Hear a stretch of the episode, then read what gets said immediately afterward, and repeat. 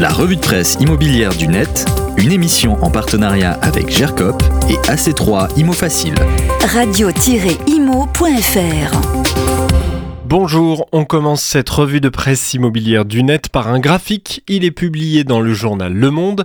Cette semaine, il montre de manière très claire la diminution de la production de crédit depuis le pic atteint en mai 2022. Les taux grimpent tandis que le nombre de prêts accordés chute. Les mois se suivent et se ressemblent pour les crédits immobiliers depuis la fin du printemps 2022, nous dit Le Monde. Après plus de deux ans de crédit immobilier très bon marché, euh, qui se posait en moyenne entre 1,10 et 1,30 30% 2022 a été marqué par une remontée progressive des taux. C'est ce que montre cet article. Et qui dit taux qui remonte dit production de crédit qui baisse. En janvier 2023, la Banque de France estime euh, dans des chiffres provisoires que 13 milliards d'euros de nouveaux prêts à l'habitat ont été accordés.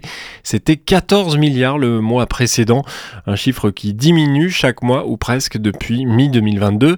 Et pour comparer, le quotidien du soir nous invite à regarder les 16,6 6 milliards d'euros de production mensuelle moyen sur les 5 dernières années, avec des pics en 2021 et 2022 à plus de 18 milliards d'euros mensuels.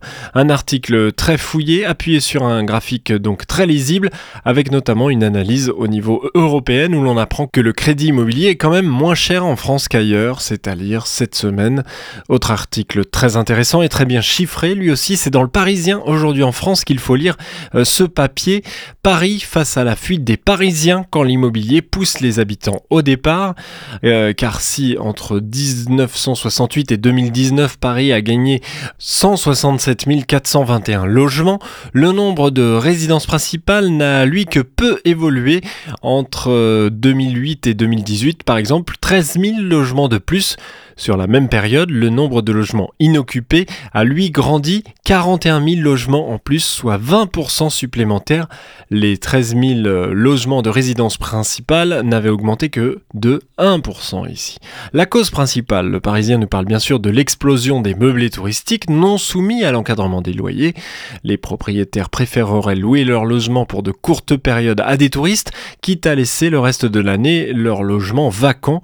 Selon l'INSEE, 4 résidences secondaires sur 10 appartiennent ainsi à des franciliens à Paris. On assiste donc à une baisse des logements disponibles qui fait augmenter la tension sur le marché immobilier et encourage la flambée des prix. Il est toujours bon de se rappeler que le mètre carré est en moyenne à plus de 10 000 euros à Paris. Il était à moins de 3 000 euros en janvier 2000. Alors face aux 120 000 habitants perdus par la capitale en moins de 10 ans, euh, qu'en penser à la mairie de Paris? On s'en réjouit.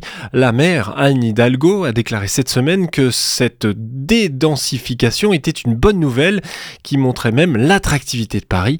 Lisez les articles et faites-vous votre idée. Hein. On termine par cet article pratique dans le Figaro Immobilier. Les 5 signes qui doivent vous mettre la puce à l'oreille lors de la visite d'un bien IMO. Il n'est jamais inutile de se rappeler aux bonnes pratiques avant de se lancer dans un achat. Traces d'humidité, quartier bien animé, délai trop important pour obtenir des diagnostics, façade en mauvais état. Le Figaro fait le tour des pièges à éviter et c'est toujours bien en début d'année de s'en rappeler. Tous les liens sur le site et l'appli Radio Imo dans le podcast de la revue de presse immobilière du net de la semaine. La revue de presse immobilière du net, une émission en partenariat avec GERCOP et AC3 Imo Facile. Radio-imo.fr